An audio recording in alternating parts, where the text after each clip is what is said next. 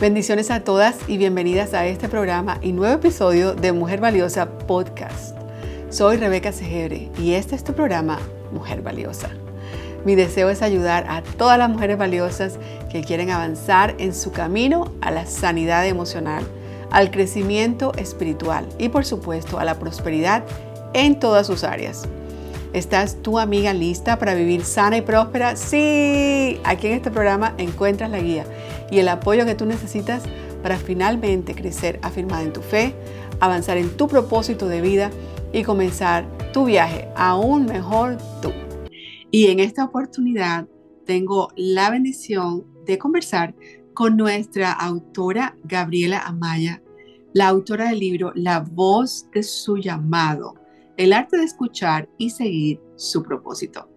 En el día de hoy vamos a conversar con esta joven que nació en un pueblo pequeño llamado Soledad, en el municipio de Canatlán, Durango, México, pero que adicionalmente a todo lo que estudió y todos esos deseos que tenía de niña, ha logrado terminar sus estudios teológicos, está casada más de 15 años con su esposo Ricardo Maya, con el que también, ah, junto a su familia, dirigen una iglesia, el Ministerio Pastoral, en la ciudad de Hollister, California. ¿Cómo estás, Gabriela? Hola, ¿qué tal? Muy bien, gracias. Espero que todos se encuentren bien también aquí. Aquí andamos. Así es, Gabriela Amaya Rodríguez, ¿verdad? Ese Rodríguez es de soltera y hoy vamos a hablar acerca de lo importante que es cuando nosotros tenemos un llamado, y yo sé que Gabriela lo tenía desde joven, por eso menciono su, su apellido de soltera. Ella era Gabriela Rodríguez y ah, deseaba casarse, como toda jovencita. Así es.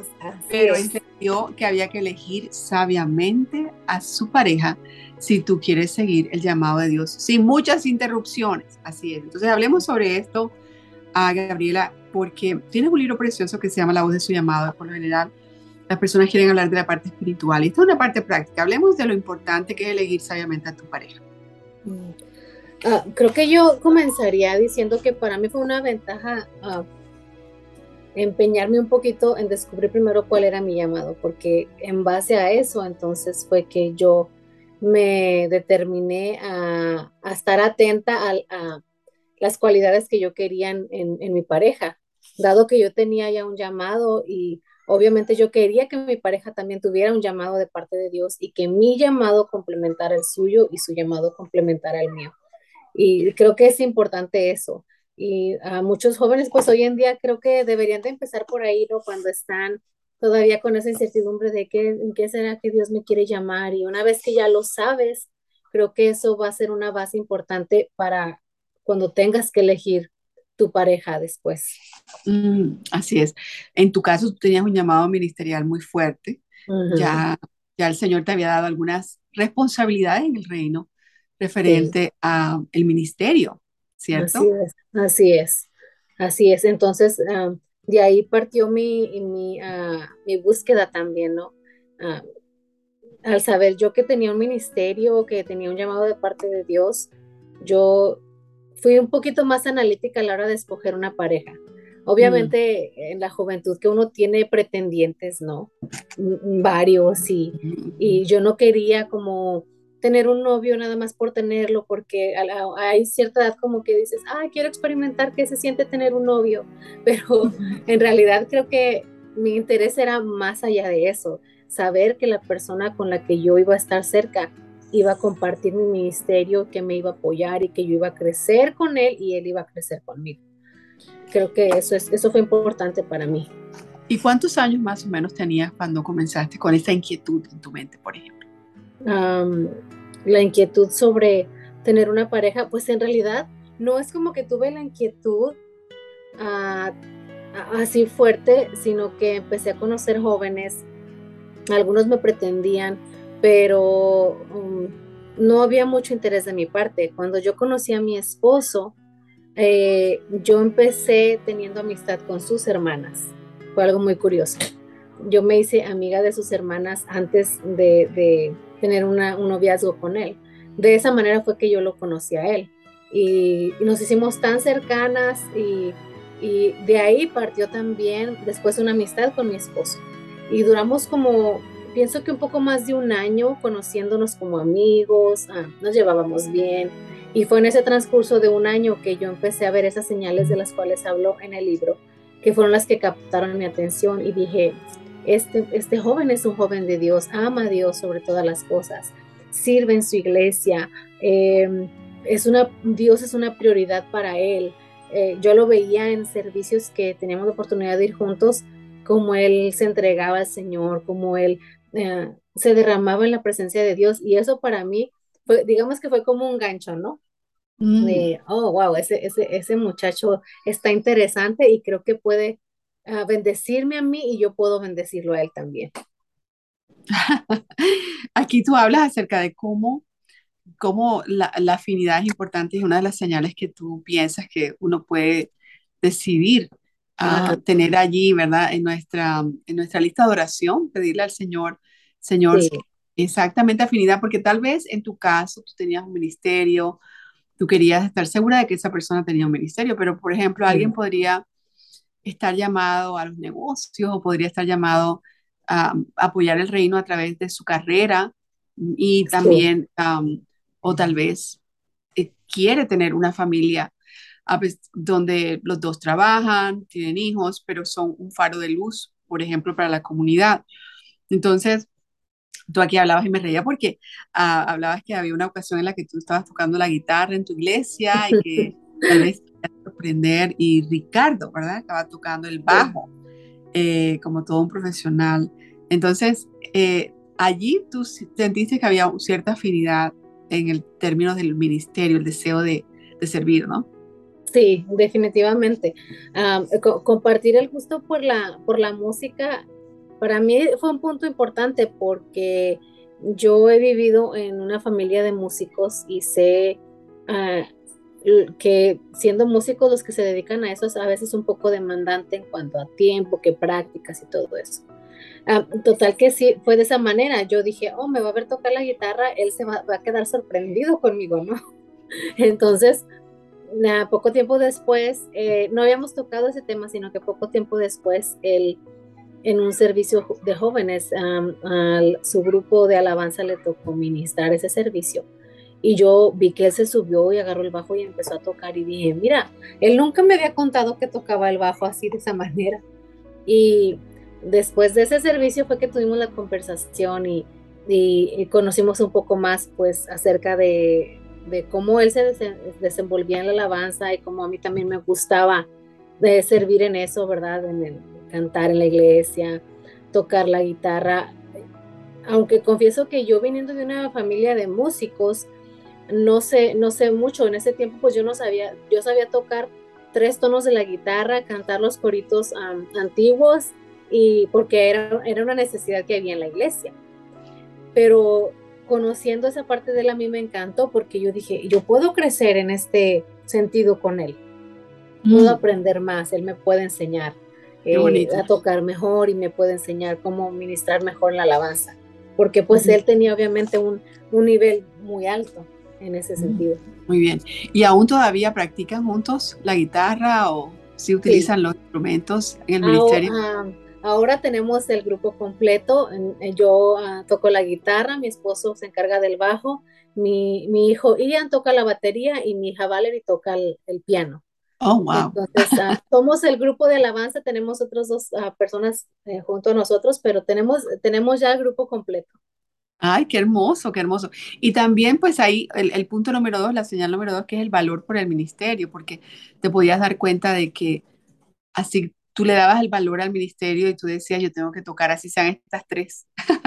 Estas tres notas, sí. Estas tres notas porque necesito apoyar al ministerio donde, donde está fallando y, y hasta allí habías llegado, pero él también tenía ese mismo valor, le, veía, le, tomaba ese valor al ministerio. Me imagino que en otras, no solamente en la parte de la música, ¿verdad? Pero donde él quería hacer lo mejor para el Señor eh, en lo que ya estaba haciendo. Entonces, estas dos señales son lindas Tal vez ah, tú estás en el ministerio, pero tal vez hay alguien que está pensando, yo también, yo tal vez tengo un, el propósito, el Señor tiene un propósito en mi vida y tal vez el, no solamente el valor por el ministerio, pero que tengan valores afines, ¿verdad?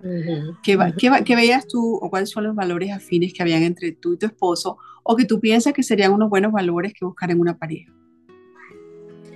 Ah, creo que uno ah, que últimamente se ha perdido mucho tendría que ser definitivamente ah, hablando de la, de la pureza sexual, es un, es un valor, ¿no? Que obviamente como cristianos no debería de ser opcional, sino que es un valor que como hijos de Dios debe estar incluido en nuestro, en nuestro espíritu, en nuestro ser, el deseo de guardarte ah, primero que nada para Dios, porque es, un, es algo importante que Dios te demanda, pero después también guardarte para tu pareja, para quien va a ser tu, tu esposa o tu esposo. Y es un valor que creo que se ha perdido, pero es algo que también me gustó porque ya después de algún, como unos meses de noviazgo, obviamente tocamos este tema y algo que yo tengo que decir que me ayudó en lo personal, porque somos jóvenes, cuando dos jóvenes andan en el noviazgo, salen solos y andan en, ciertos lugares solos, ah, la tentación siempre va a estar ahí. Y algo que a nosotros nos ayudó es que mis papás nos pusieran reglas en cuanto a a, cuánto tiempo nos podíamos ver y que siempre teníamos, teníamos que mirarnos en casa o si salíamos tenía que, teníamos que salir con un el grupo de amigos, primos o siempre andábamos acompañados. Eh, siento que eso nos ayudó mucho, pero lo principal fue que nosotros teníamos ese compromiso con Dios y, y, el uno con el otro. Así es, ese es un valor importante, el valor de la pureza. Ah, los dos deben tenerlo porque si uno de los dos lo mira de manera diferente, va a empujar a la pareja y va a ser algo fácil. Porque como dices tú, la juventud y las hormonas y el amor y los sentimientos, todo eso va a ayudar a que, a que se dé, a, que, a que de pronto, aunque uno tenga el valor y el otro no lo tenga el valor de la pureza, pues va a ser muy difícil para aquella persona. Definitivamente es uno de los valores que debemos tener. Pero tú también mencionas el, el, uno de los valores es valorar el matrimonio en sí. O sea, eh, sí, tú tienes, ustedes dos tenían llamado al ministerio, pero también valorar lo que es el matrimonio. Hay muchas personas que piensan que hoy en día, por ejemplo, se cuestiona si se debe casar o si se debe vivir juntos, o, ¿verdad? O, que, o bueno, o digamos que tal vez la persona pueda decir, me voy a cuidar, no por razones de pureza, sino por razones hasta de enfermedades que tú no quieres ¿verdad? Obtener o algo así, cuidarte de quién es la persona con la que estás, pero hay personas que piensan, pues si me va mal, no importa, me divorcio. Entonces allí el valor del matrimonio pues ya bajó. Entonces algo que tú mencionas en el libro, precisamente en la página 55, el versículo es precioso, vamos 3.3, andando juntos si no estuvieran de acuerdo. Eso también es importante, valorar el matrimonio, están los dos lo valoran de la misma manera, los dos llegan al matrimonio de igual manera, no solamente en la pureza, sino en qué significa el matrimonio para ellos, ¿cierto? Tú como pastor ahora me imagino que has visto algunos problemas debido a eso, ¿cierto? Sí, sí, sí.